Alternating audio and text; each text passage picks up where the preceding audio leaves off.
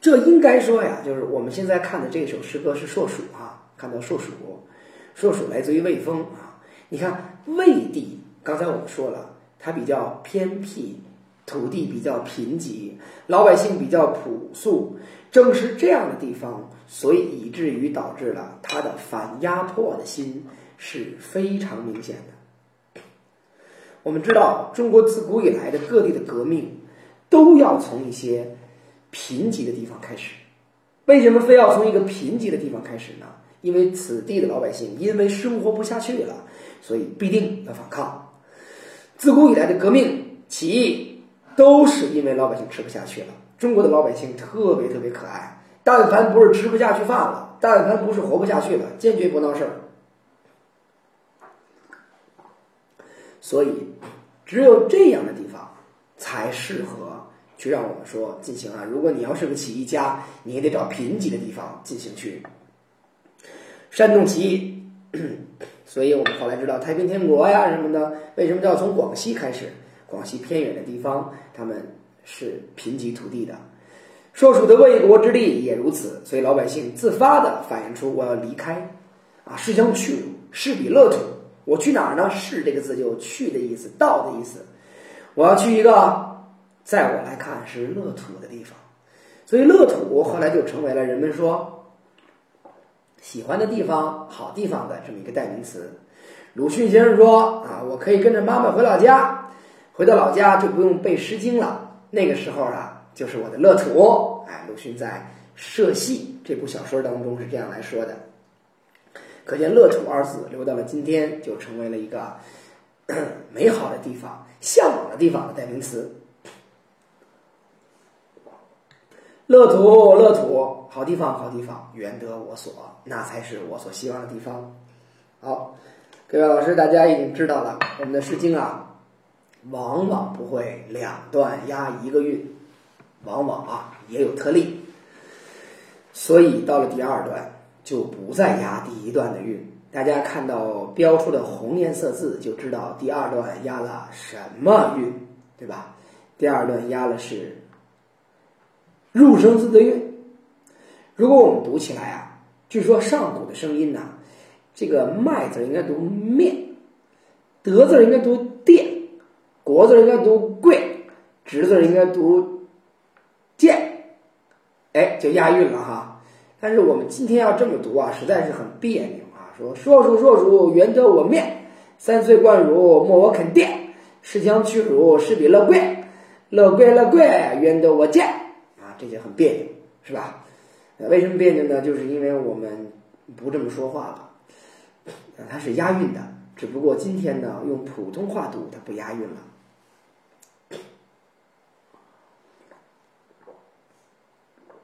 我们先短促，短促来读，那就是一个意思。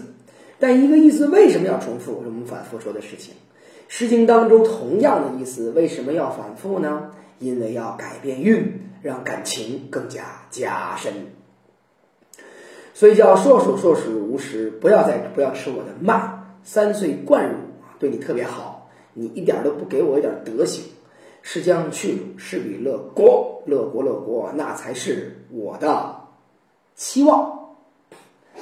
第三段还是一个意思，可是第三段呢又改了个韵，这次改成了平声的苗老叫好，这四个字在上古时期是一个韵的，叫做萧韵。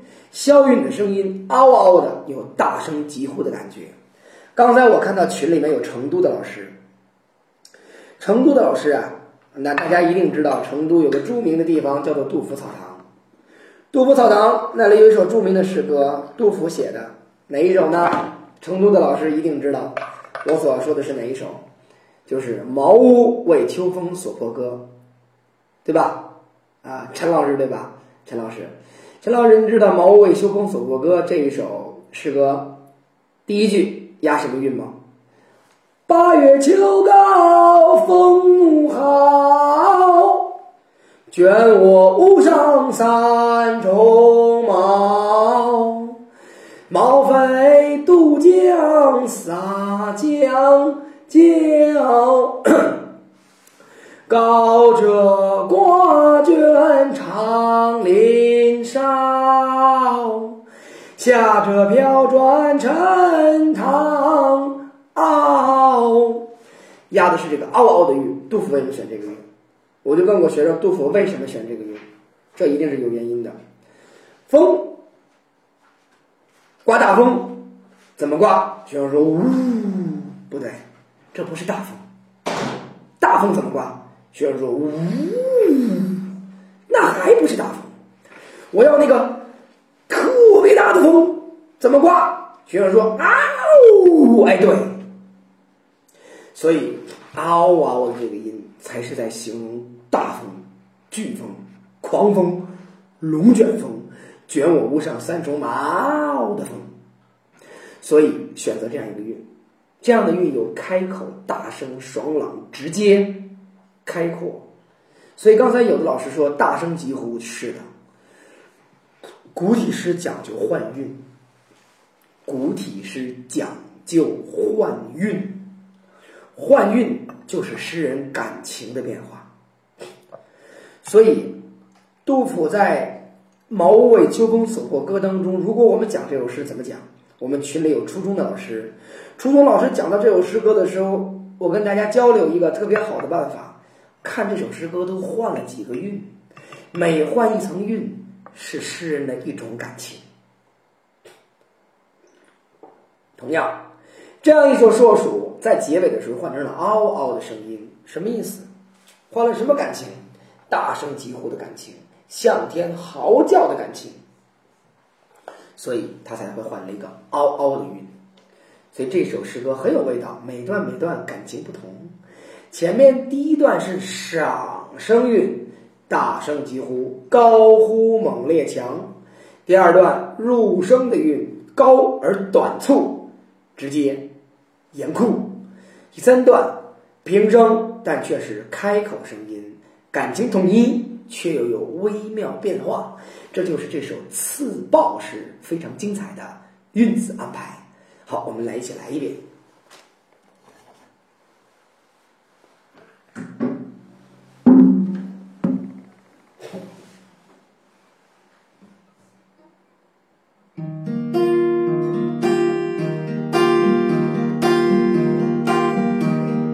说书说书是我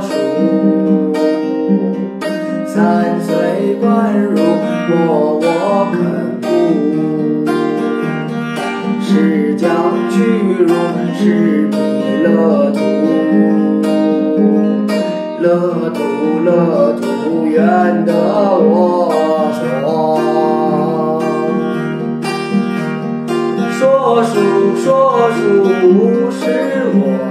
三岁贯入，莫我肯当；是将居入，是彼乐过，乐过，乐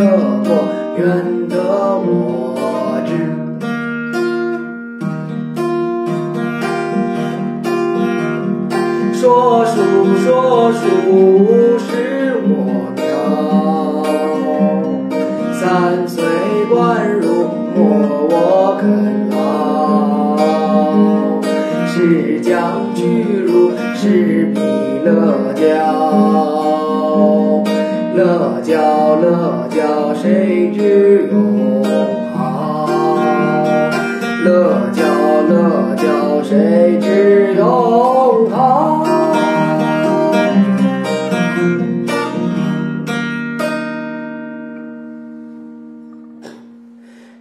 说有童趣，我吟诵不行。那得听听我儿子的吟诵，就是杨君宇小朋友啊。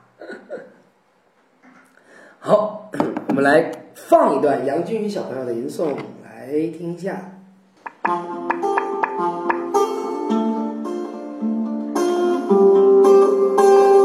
大老鼠，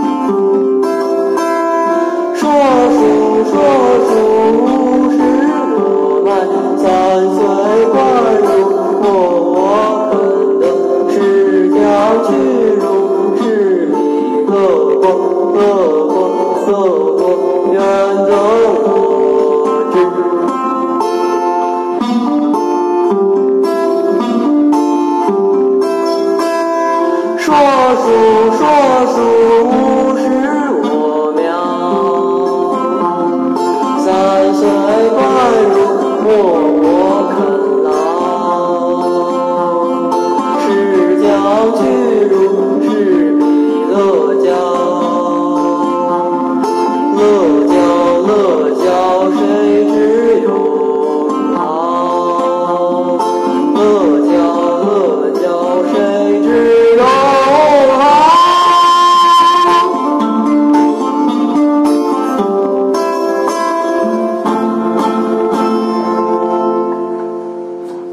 刚才群里的老师说了一个问题哈，说哎，为什么朱老师你的儿子叫杨君宇啊？因为这是干儿子啊，我跟亲儿子差不多哈。嗯，哎，嗯，呃，刚才有人说说这个非常有意思哈，对我们，因为为什么我们把它给吟诵的有意思了？